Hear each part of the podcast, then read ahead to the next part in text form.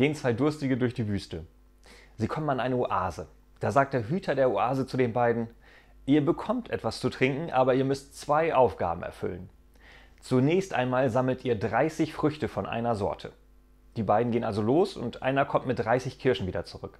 Der Hüter schaut zufrieden und fährt fort. Okay, schiebe dir jetzt alle 30 Kirschen in den Hintern, ohne zu lachen, und dann bekommst du dein Wasser. Der Durstige schiebt sich in seiner Verzweiflung eine Kirsche nach der anderen hinten rein. Bei der 30. fängt er auf einmal an zu lachen. Fragt der Hüter, warum hast du denn jetzt angefangen zu lachen? Oh, ich wollte wirklich nicht lachen, aber da kommt mein Freund mit Melonen.